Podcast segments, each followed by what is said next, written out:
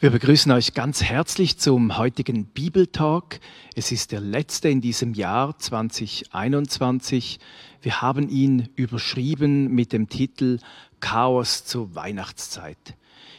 Der ganze Bibeltalk ist ja so ein bisschen ein Kind aus dieser Covid-Zeit, geboren in diesem Ausnahmezustand und Ihr denkt vielleicht, ach, ist immer noch nicht vorbei, wir müssen uns immer noch in Listen eintragen, da gibt es Contact Tracing, da gibt es Zertifikate, immer noch dieses ganze Covid-Chaos. Wie können wir so Weihnachten feiern?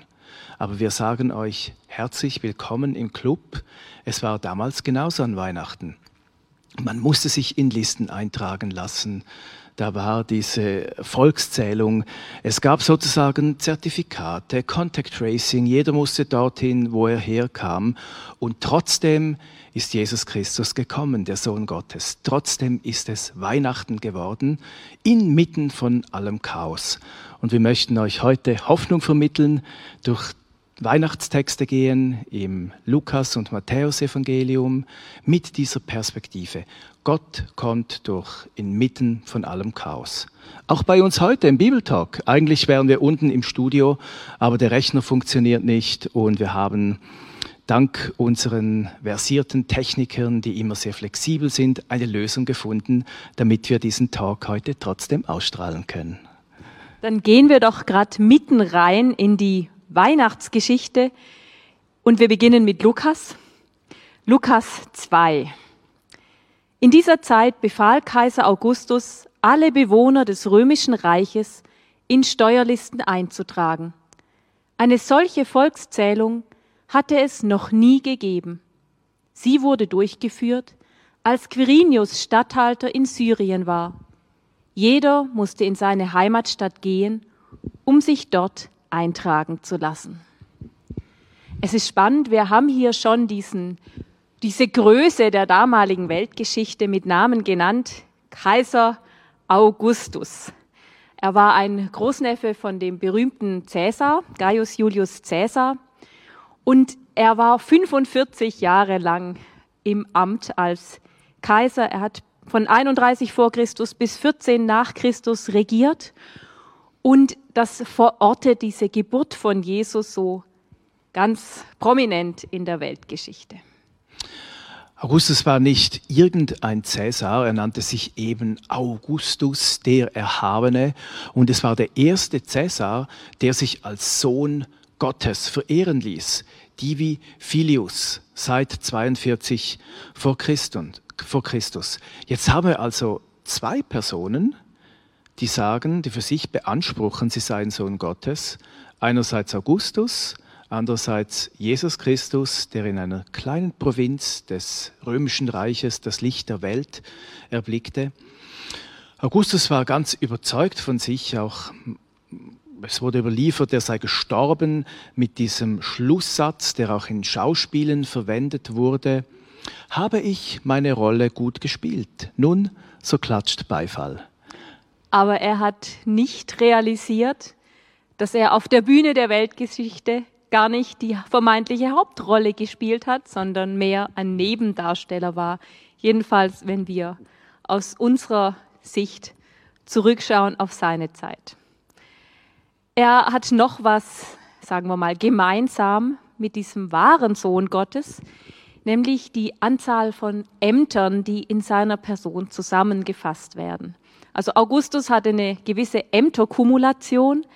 Er war in seiner Person der politische Führer, der militärische, das militärische Oberhaupt und gleichzeitig hat er beansprucht, der höchste Priester zu sein, also der Pontifex Maximus, der Titel, den nachher auch die Päpste eigentlich getragen haben.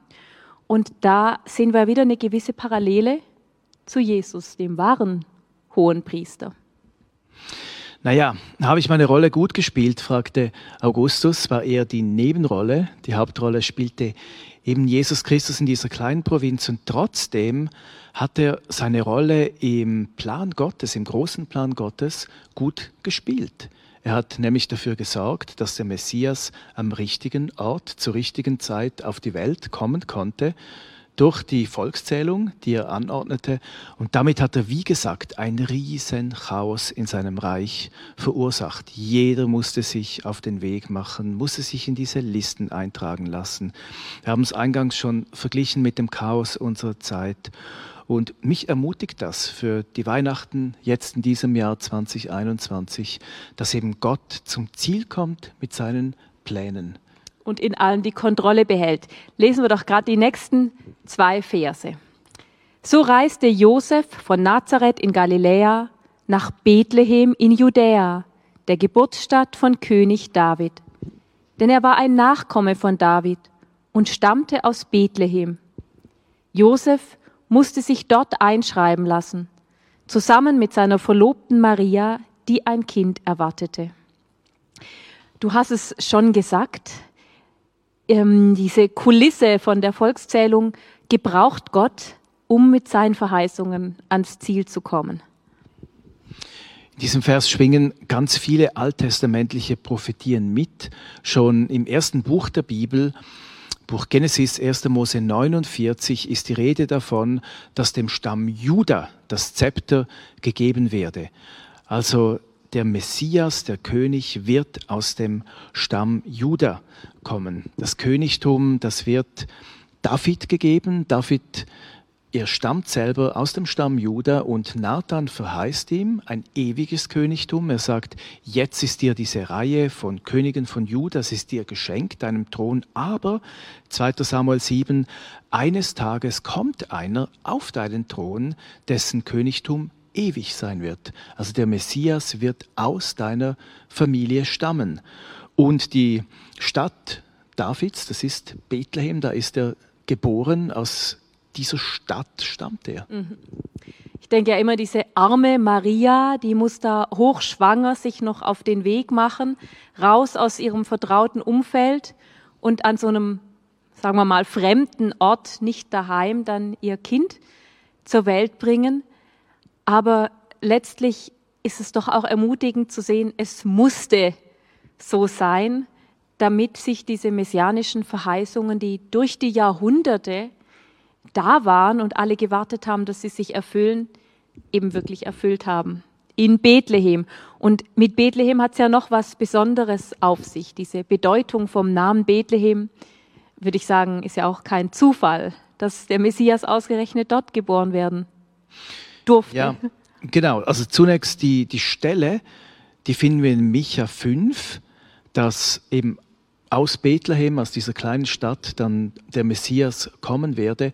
Und stellen wir uns vor, Micha lebte im achten Jahrhundert vor Christus. Also Jahrhunderte im Voraus hat es Gott durch seinen Prophet verkündigen lassen, dass Jesus eben genau in Bethlehem geboren wird und was dann so vordergründig als chaotische Situation mitten in dieser Volkszählung, ähm, quasi unpassende Geburt zum düngsten Zeitpunkt aussieht, das war von langer Hand geplant und eben über 700 Jahre vorher verkündigt. Sehr eindrücklich. Gehen wir doch gerade weiter im Text. Nein, nein, nein, ich will noch was sagen. Bethlehem, das bedeutet Bethlehem auf Hebräisch Haus des Brotes. Das ist das Brothaus. Und Jesus sagte später von sich selbst, er sei das Brot des Lebens. Und das Brot in Person. Das Brot in Person. Und das Brot in Person muss natürlich aus dem Brothaus kommen. Im Brothaus zur Welt. In Bethlehem kam für Maria die Stunde der Geburt. Sie brachte ihr erstes Kind, einen Sohn, zur Welt.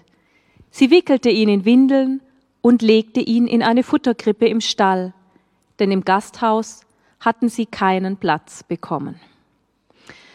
Ich meine, Johannes schreibt in seinem Evangelium in Johannes 1, er kam in sein Eigentum und die Seinen nahmen ihn nicht auf.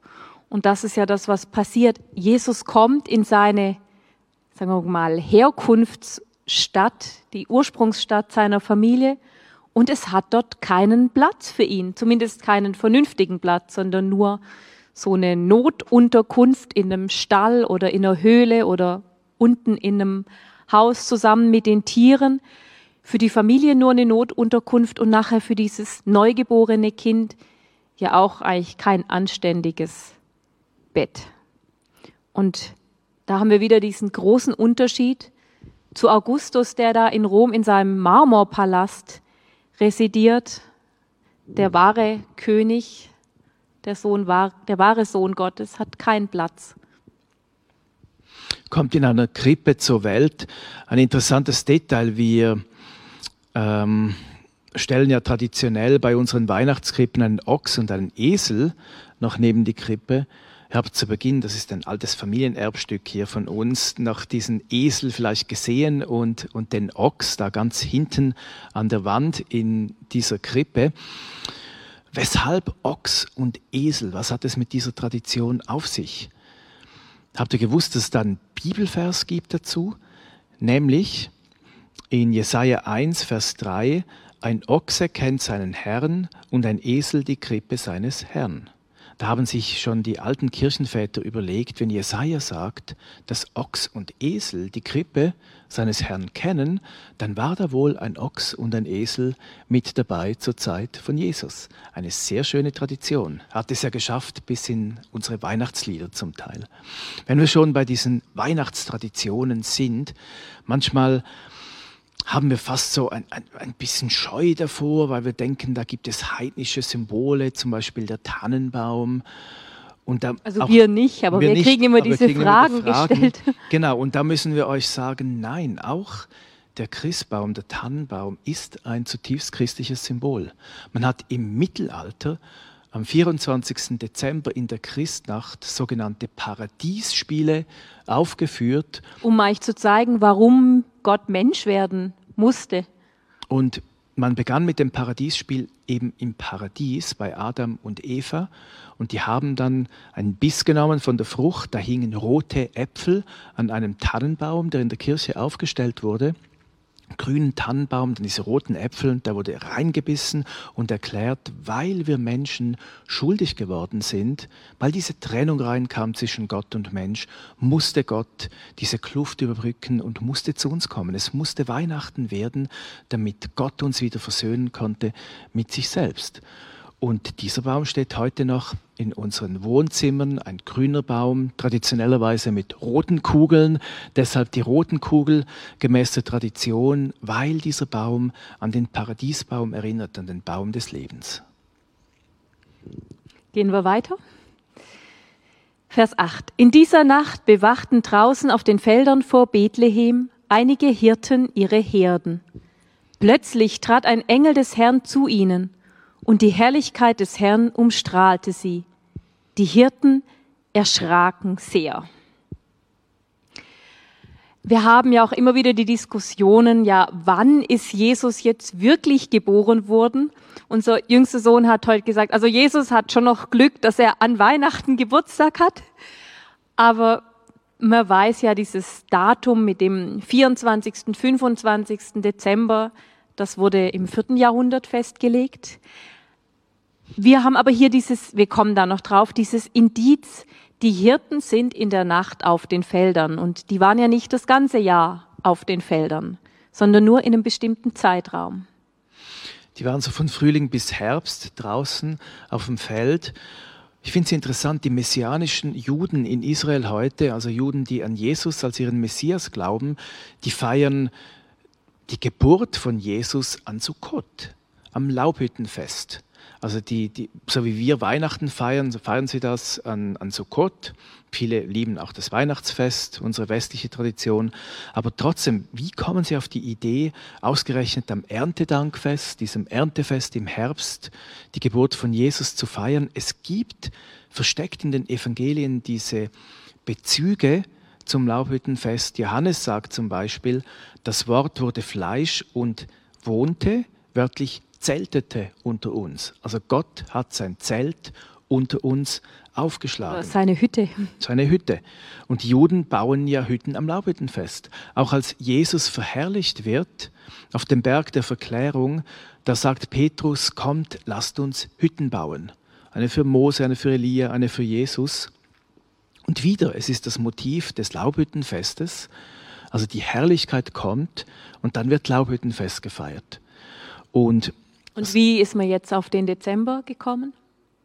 man ist auf den Dezember gekommen in der Kirchengeschichte auch aus einem eigentlich schönen Motiv, missionsgeschichtlich gesehen, indem man gesagt hat, ähm, andere Völker haben die Sonne verehrt als den höchsten Gott und dann quasi das Sonnenwendefest Ende Jahr.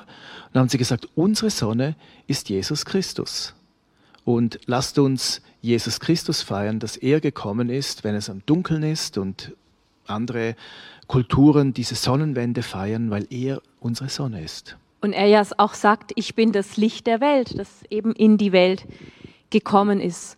Und dieses Licht haben wir ja auch hier, als der Engel erscheint, heißt es, die Herrlichkeit des Herrn umstrahlte sie. Und da muss es wirklich, sagen wir mal, furchterregend hell geworden sein. Ich habe mir überlegt, wie sah das aus, als diese Herrlichkeit sichtbar geworden ist. Und wir haben einen Hinweis im 2. Mose 24, als Mose da auf dem Berg ist, da heißt es über die Herrlichkeit Gottes, sie war anzusehen wie verzehrendes Feuer.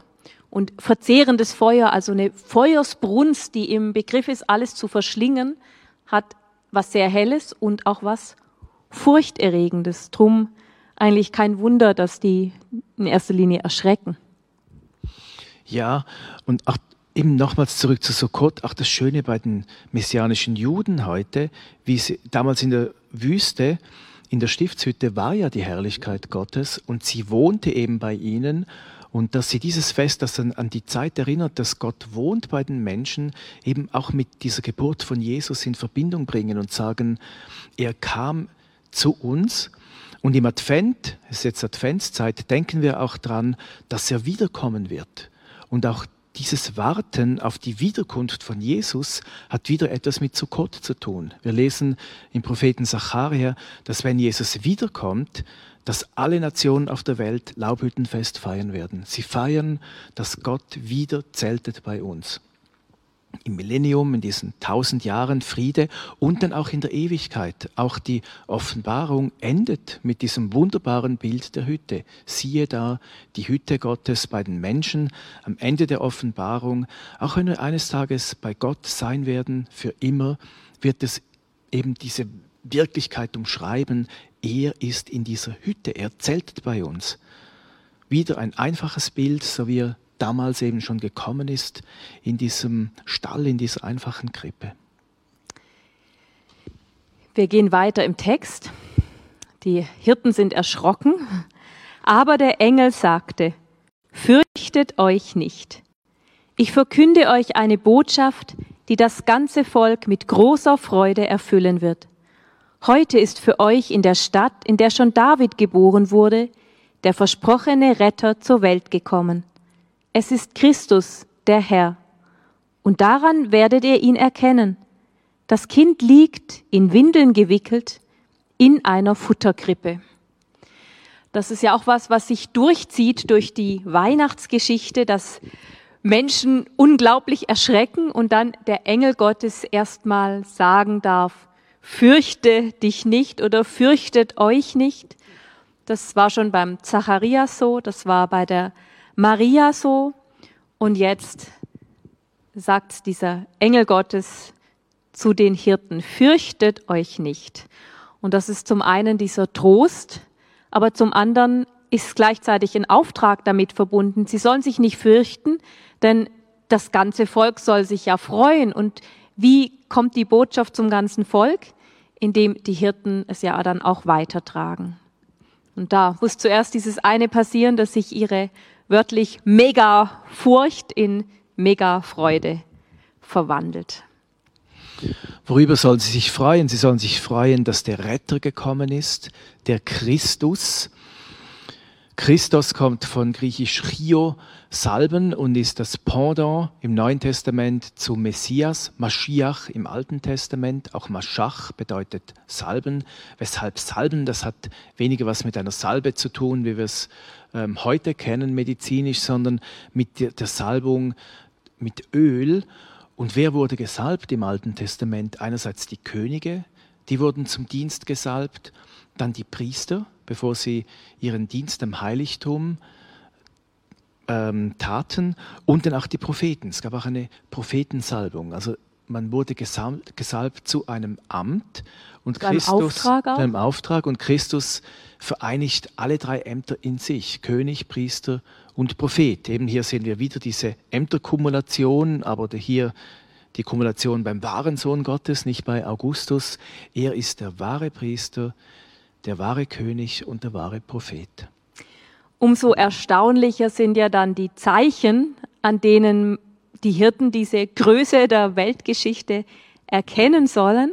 Wir haben hier drei Zeichen, die sind sehr klar, also man kann die nicht übersehen, aber sie sind auch sehr, sehr ungewöhnlich.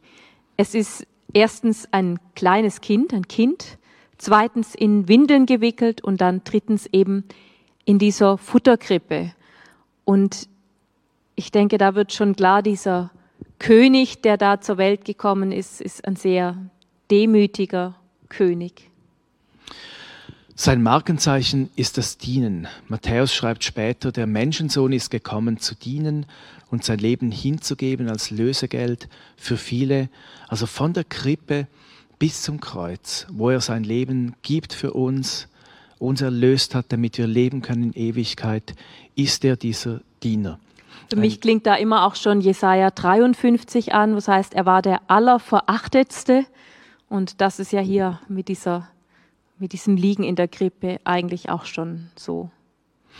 Wieder, wir sind mit Augustus eingestiegen, ein krasser Gegensatz zu Augustus. Wenn man heute in Rom an diesem Ort steht, wo die Kaiserpaläste waren, so ein, ein Hügel und man sieht heute noch, hat einen wunderbaren Blick über die Stadt Rom, so auch damals in diesem prunkvollen Palast des Augustus.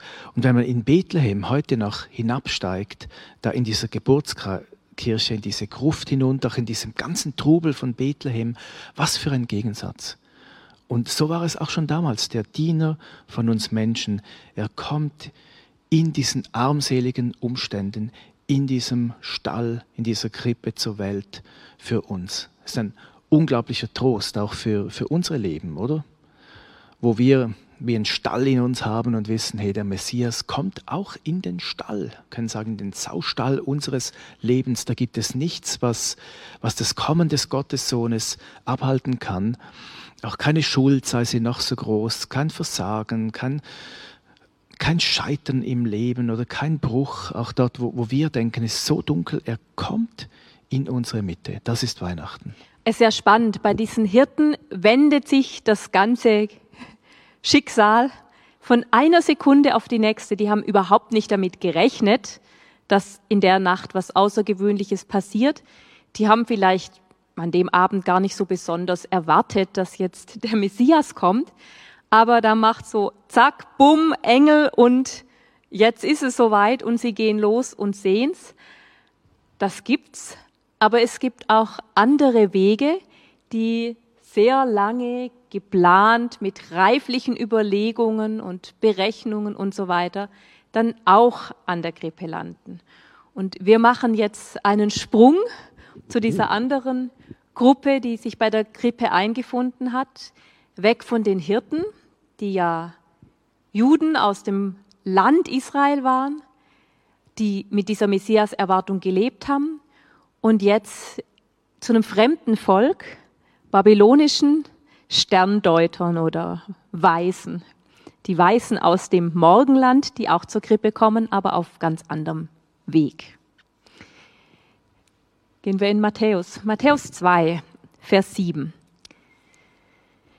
Daraufhin ließ Herodes die Sterndeuter heimlich zu sich kommen und fragte sie aus, wann sie den Stern zum ersten Mal gesehen hätten. Anschließend schickte er sie nach Bethlehem. Erkundigt euch genau nach dem Kind, sagte er, und gebt mir Nachricht, sobald ihr es gefunden habt. Ich will dann auch hingehen und ihm die Ehre erweisen. Wir machen hier einen Sprung von Augustus zu Herodes, auch so einer, der eine wichtige Rolle gespielt hat. Sag doch erst was ja. zu Herodes. Gott hat sich da ganz was Großes einfallen lassen als Kulisse dieser Weihnachtsgeschichte. Auch Herodes, er wurde der Große genannt, ist vier vor Christus gestorben. Deshalb wissen wir, dass Jesus sicher vor vier vor Christus geboren ist. Im Mittelalter hat man sich da leicht verrechnet. Auch dieser Herodes der Große, eine ganz schillernde Figur der damaligen Zeitgeschichte, hat eine erfolgreiche Politik verfolgt, war ein Architekt, der seinesgleichen suchte und wahnsinnige Prachtbauten errichten ließ.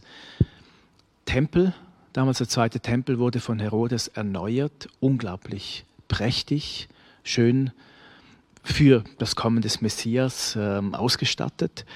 Dann Caesarea zum Beispiel hat eine wahnsinnige Hafenanlage gebaut, das Herodeon oder die Festung Masada. Wer schon mal auf Masada war, nahe am Toten Meer und da von oben über diesen Stufentempel herabgeblickt hat, oder besser gesagt über die Reste, die wir heute noch sehen können und die Modelle, die dort ausgestellt sind, der kann etwas erahnen von dieser Genialität dieses Bauherrn. Er war selber kein Jude, ähm, war ein Idumer, hat aber die Hasmonäerin Mariamne geheiratet, also eine ähm, Prinzessin aus der Linie der Makkabäer, die äh, diese quasi jüdischen ähm, Könige waren. Und er fühlte sich deshalb wegen dieser Liaison als jüdischer König, wurde vom Volk nie wirklich als ihr König angesehen. Deshalb lebt er in konstanter Angst und auch Eifersucht, muss man sagen.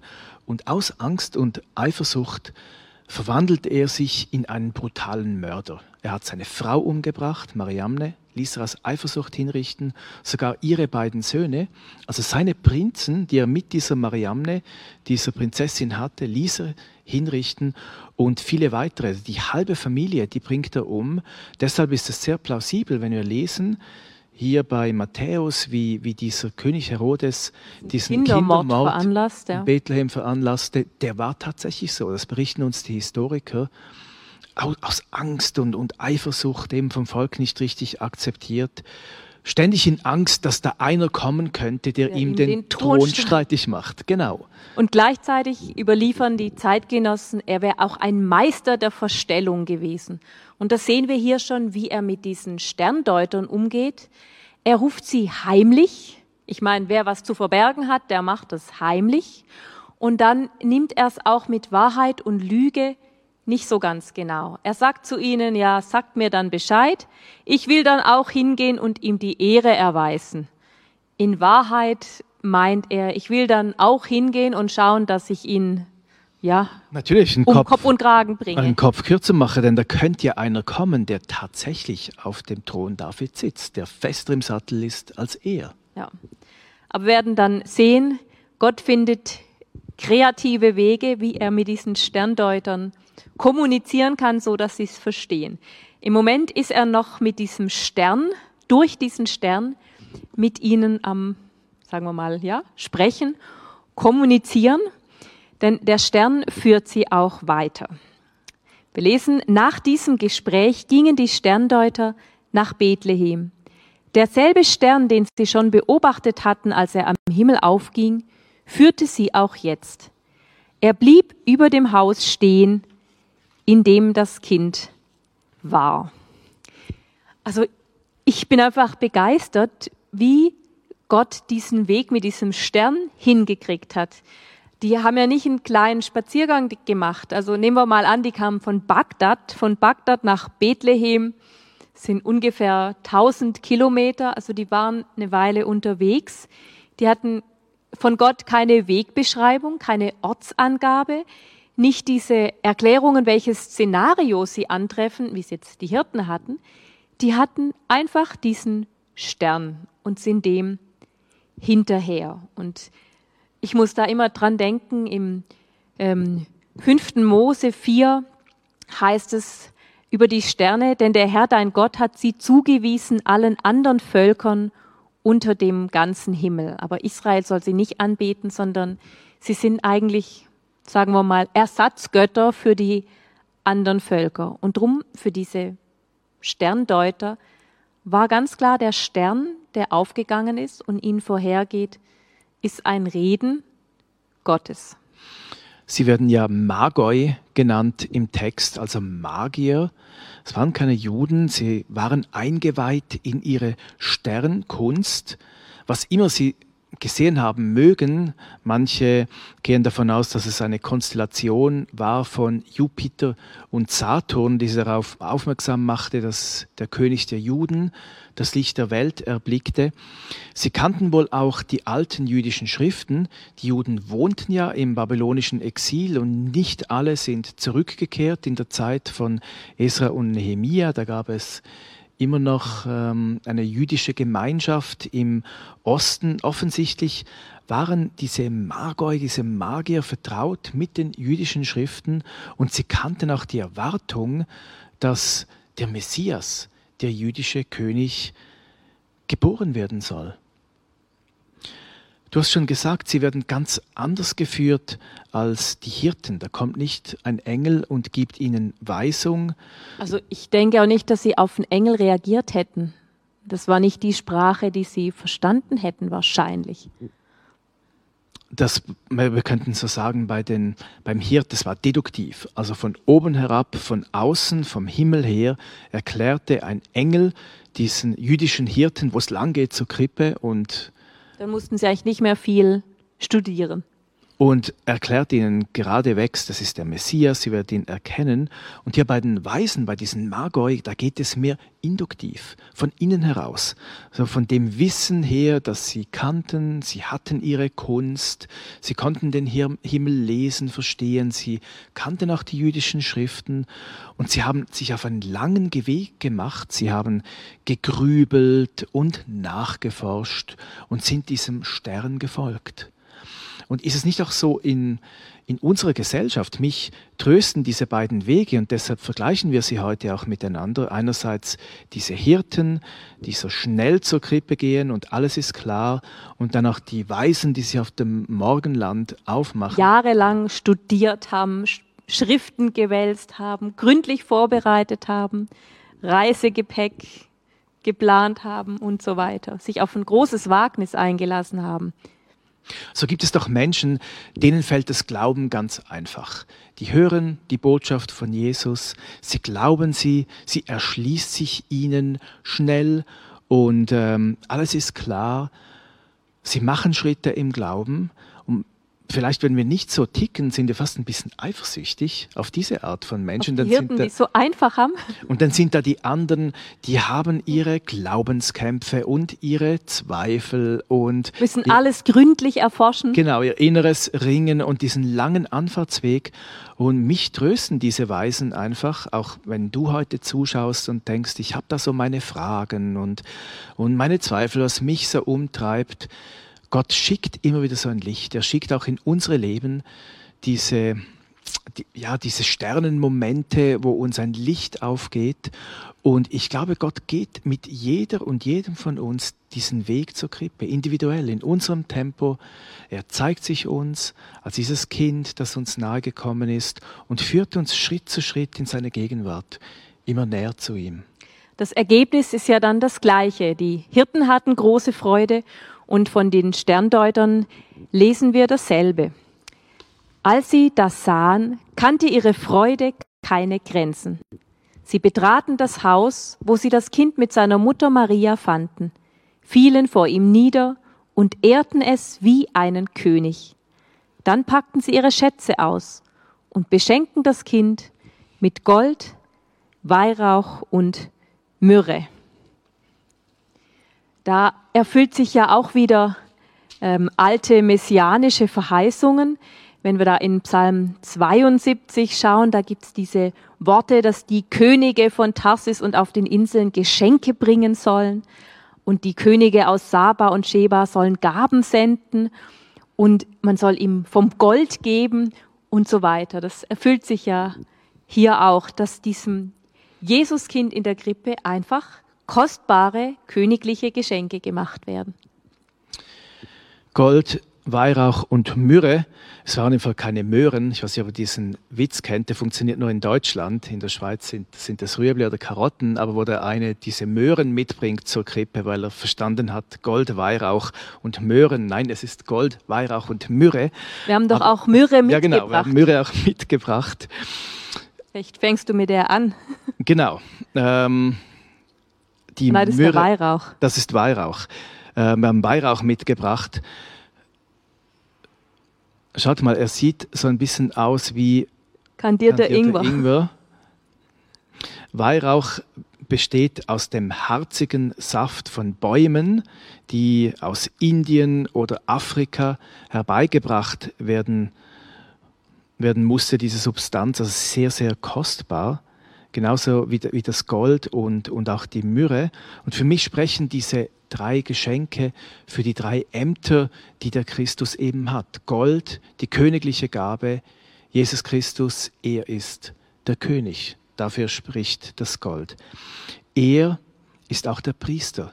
Nur die Priester durften diesen Weihrauch gebrauchen im Alten Testament, war eine priesterliche Aufgabe, den Weihrauch darzubringen. Und die Myrrhe ist ein Geheimnis. Also Myrrhe, auch das eine harzige Absonderung aus Einschnitten in Ästen und Zweigen eines Buschbaumes. Diese Myrrhe wurde verwendet für die Schönheitspflege, also so wie eine Salbe. Sie wurde verwendet als Schmerzmittel und Myrrhe wurde auch verwendet zum Einbalsamieren beim Begräbnis. Das haben wir ja auch bei Jesus. Dieses Leben von Jesus beginnt damit, dass ihm jemand Myrrhe bringt und es endet auch damit, dass ihm jemand Myrrhe bringt. Wir lesen in Johannes 19 von Nikodemus und Nikodemus bringt die große Menge von 100 Pfund Myrrhe gemischt mit Aloe, um den Körper von Jesus damit einzubalsamieren. Also auch eine prophetische Gabe, eigentlich hier schon bei der Geburt, die hindeutet auf seine Grablegung. Und wovon spricht die Myrrhe? Es ist auch dieses Liebesparfüm zwischen Mann und Frau. Also er spricht für eine Beziehung. Und ist es nicht auch ein prophetisches Zeichen, du hast schon gesagt, ähm, auf das Begräbnis von Jesus hin, von der Krippe zum Kreuz?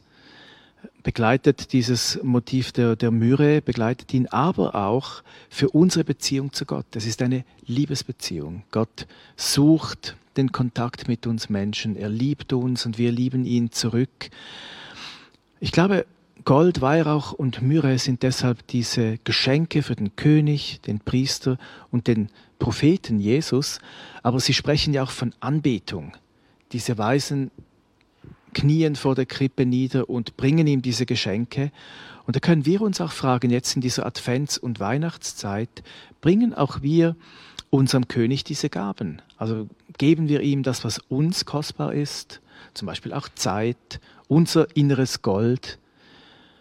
Pflegen wir die Beziehung zu ihm. Weihrauch steht in der Bibel auch für die Gebete, die da aufsteigen, heißt in der Offenbarung, das sind die Gebete der Heiligen, da von, von diesem Brandopferaltar. Verbringen auch wir Zeit mit dem König in seiner Kammer.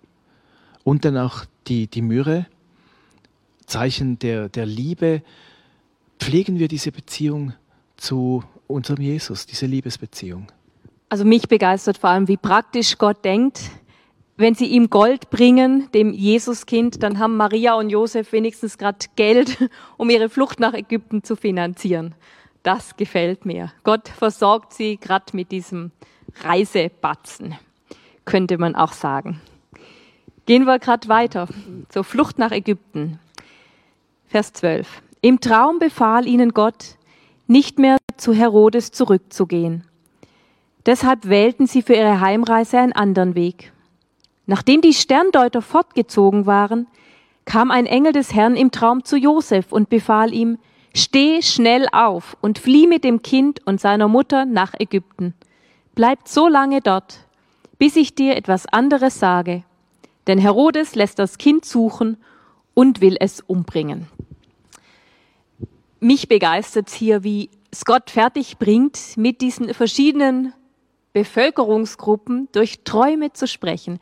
Er redet zu den gläubigen Juden, zu Josef, durch einen konkreten Traum, aber er redet auch zu diesen, sagen wir mal, ungläubigen Sterndeutern, die nicht aus dem Volk Israel sind, auch durch einen Traum und die verstehen's und setzen's um. Das begeistert mich. Gott gibt ihnen einen Befehl den Sterndeutern und sie setzen's um. Träume sind nicht nur Schäume. Und diese Sterndeuter haben ja unterdessen Christus erkannt, haben sich vor ihm gebeugt. Da war der erste Traum von Josef, er soll die Maria zu sich nehmen. Dann der Traum dieser Sterndeuter, der Traum von Josef. Alle diese Träume in der Weihnachtsgeschichte, das kann auch uns zu denken geben. In Hiob 33 heißt es, im Traum, im Nachtgesicht, wenn tiefer Schlaf auf die Menschen fällt, im Schlummer auf dem Lager, öffnet er das Ohr der Menschen und schreckt sie mit seiner Warnung auf. Das macht er hier. Er warnt diese Magier eben nicht zurückzugehen zu Herodes, der Böses im Schild führt. Er warnt den Josef, Maria und Jesus zu nehmen und nach Ägypten zu fliehen. Gott spricht durch Träume. Es ist einer der Wege, wie Gott zu uns sprechen kann. Nicht jeder Traum ist von Gott, da gibt es Angstträume, Albträume, die sind nicht von ihm, wir kennen sie. Die meisten Träume sind einfach Verarbeitungsträume des täglichen Geschehens, aber Träume können ein Weg sein, wie Gott mit uns kommuniziert. Und wir können uns jetzt in dieser Advents- und Weihnachtszeit fragen, habe ich Träume gehabt, die eine Botschaft an mich beinhalten? Wir können auch darum bitten. Ich habe mir es zur Gewohnheit gemacht, jeweils am Abend zu beten, Gott, sprich zu mir in der Nacht, nutze auch diese Nachtstunden, um mit mir zu kommunizieren. Wir können ihm unsere Träume weihen, die Stunden des Schlafes der Nacht, dass er zu uns spricht. Probiert das doch mal aus und schaut, was passiert. Fragt Gott, spricht zu mir in Träumen und probiert es aus. Für Josef war auf jeden Fall ganz klar, der Traum ist von Gott und er wusste genau, was er tun soll. Wir lesen nämlich, da brach Josef noch in der Nacht, noch in der gleichen Nacht, mit Maria und dem Kind nach Ägypten auf. Dort blieben sie mit Jesus bis zum Tod von Herodes. So erfüllte sich, was der Herr durch seinen Propheten angekündigt hatte. Ich habe meinen Sohn aus Ägypten gerufen. Also mich fasziniert das. Der Josef träumt was und er setzt es sofort um. Ich habe immer gern dieses Wortspiel in der deutschen Sprache. Gehorchen kommt von erstens horchen, wir hören etwas und dann geh, wir gehen, wir machen die konkreten Schritte. Und hier bei Josef sieht man das schön. Er hört was im Traum und er geht gerade sofort los. Interessant. Es heißt ja am Schluss, damit erfüllt wird, was Gott durch den Propheten angekündigt hat, ich habe meinen Sohn aus Ägypten gerufen, eine Stelle aus Hosea 11. Wenn wir jetzt aber nachlesen in Hosea 11, dann betrifft die Stelle das Volk Israel. Also Gott hat das Volk Israel aus Ägypten herausgerufen, aber offensichtlich gilt es auch für Jesus, den Sohn Gottes.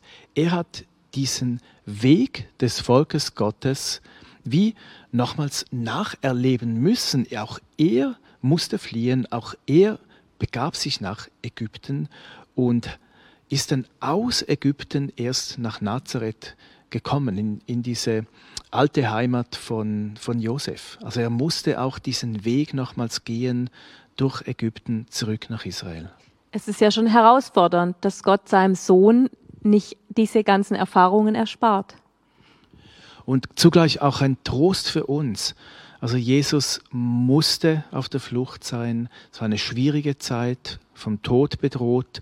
Und dort, wo uns Gott das zumutet, quasi unsere Ägyptenzeiten, bevor es dann wieder ins verheißene Land geht, dort, wo wir durch schwierige Umstände gehen müssen, seien es Krankheitszeiten oder Beziehungsherausforderungen oder im, im Beruf oder eben jetzt diese ganze Covid-Zeit, ähm, was vielleicht auch finanziell schwierig ist und so weiter, wo Gott uns Herausforderungen zumutet, da wissen wir, Jesus geht mit uns. Auch er ist diesen Weg damals gegangen und er ist bei uns, auch in allem Chaos unserer Zeit. Auch in diesen Stellen unseres Alltags. Ja, und er kam ja dann zurück nach Nazareth und wir können jetzt nicht weiterlesen, unsere Zeit ist um, aber ein paar Verse später sagt Matthäus, er kam dann nach Nazareth, so wie es heißt im Alten Testament, er soll Nazoräer heißen. Wenn ihr euch schon gefragt habt, wo steht das im Alten Testament? Steht nirgends. Einerseits stimmt's, andererseits Jesaja 11, da heißt es, ein Schössling wird aus der Wurzel aussprossen und Schössling bedeutet Netzer und Matthäus hat gemerkt, hey, Nazareth, eben in dieser Stadt, die nach diesem Schössling benannt ist, dort sprost dieser Schössling der Messias und dort wird er, wird er stark. Auch da, wir sehen so viele faszinierende Facetten an dieser Weihnachtsgeschichte. Wir geben euch die mit in diese Advents- und Weihnachtszeit. Danke fürs Zuhören und bis zum nächsten Mal.